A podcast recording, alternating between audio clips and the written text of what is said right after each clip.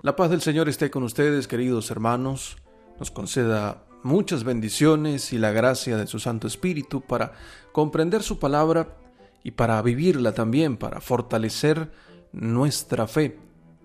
El vigésimo domingo del tiempo ordinario, la liturgia nos presenta el Evangelio de San Mateo, capítulo 15, versículos 21 al 28.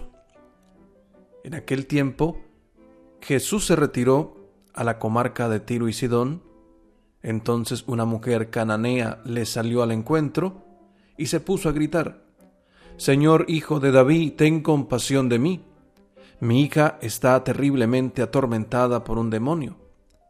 Jesús no le contestó una sola palabra, pero los discípulos se acercaron y le rogaban, Atiéndela, porque viene gritando detrás de nosotros. Él les contestó, yo no he sido enviado sino a las ovejas descarriadas de la casa de Israel. Ella se acercó entonces a Jesús y postrada ante él le dijo, Señor, ayúdame. Él le respondió, No está bien quitarle el pan a los hijos para echárselo a los perritos. Pero ella replicó, Es cierto, Señor, pero también los perritos se comen las migajas que caen de la mesa de sus amos. Entonces Jesús le respondió, Mujer, qué grande es tu fe, que se cumpla lo que deseas. Y en aquel momento quedó curada su hija.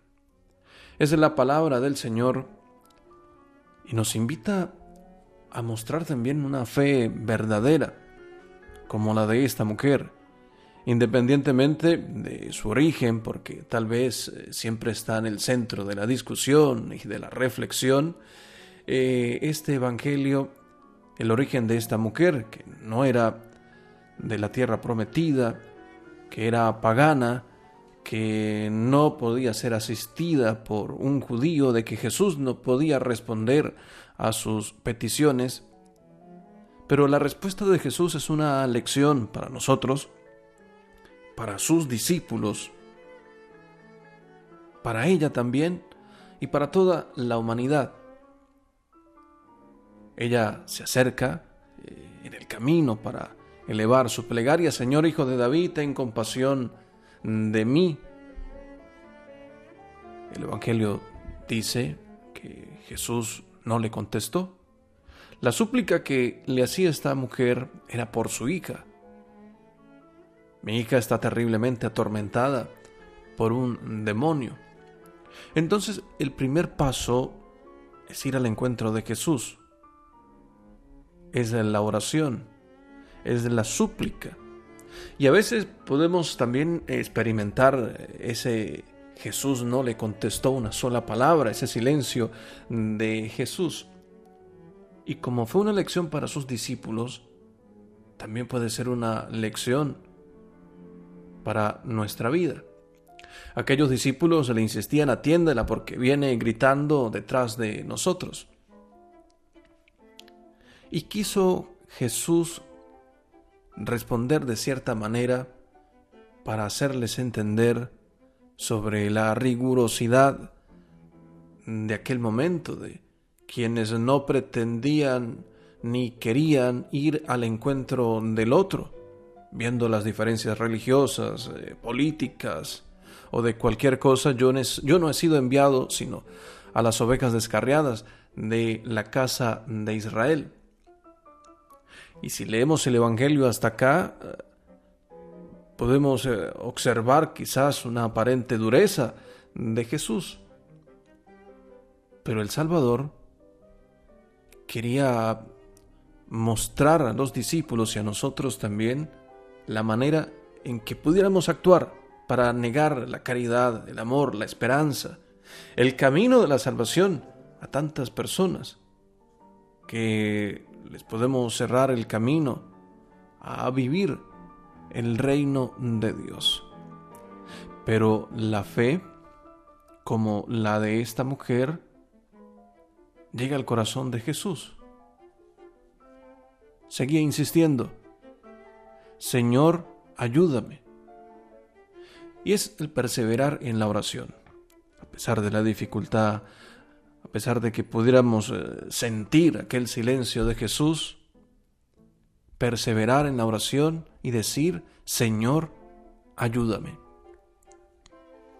Y tal vez fue más duro al decir aquella frase, no está bien quitarles el pan a los hijos para echárselo a los perritos, entendiendo que ella no era israelita, que era pagana y no podría recibir aquella ayuda que solicitaba. Pero seguía ella insistiendo en su oración, seguía suplicando en su oración, y Jesús le respondió, mujer, qué grande es tu fe. La lección de Jesús para sus discípulos, para nosotros, es que Él ha venido a salvarnos y la salvación es para todos. Hay una frase reciente del Papa Francisco que dijo en la Jornada Mundial de la Juventud en Lisboa, que ha quedado en la mente, en el corazón de tantas personas, y, también quizás en el compromiso de ir por el camino del encuentro con el otro. La iglesia es para todos, todos, todos. Y acá encontramos lo que quiere decir eh, el Santo Padre con, ese todos, que no podemos excluir a nadie. Tenemos el compromiso de aceptar nuestra tarea misionera, de aceptar nuestro compromiso cristiano, de renunciar al pecado, ciertamente. No quiere decir que ese todos eh, es una aceptación del de pecado, sino la inclusión de toda persona, incluso pecadora, pero llamada a la conversión, que con la fe, que con la insistencia, como la de esta mujer cananea, obtiene la salvación y el perdón. Nosotros también estamos llamados a insistir a Jesús, a Dios en nuestra oración, en nuestras plegarias, su ayuda, su compasión, para también salir de los tormentos del pecado y vivir con plena alegría, con el gozo de la gracia de Dios y de su misericordia, el ser acogidos en su misericordia a través de la iglesia. Que Dios nos bendiga.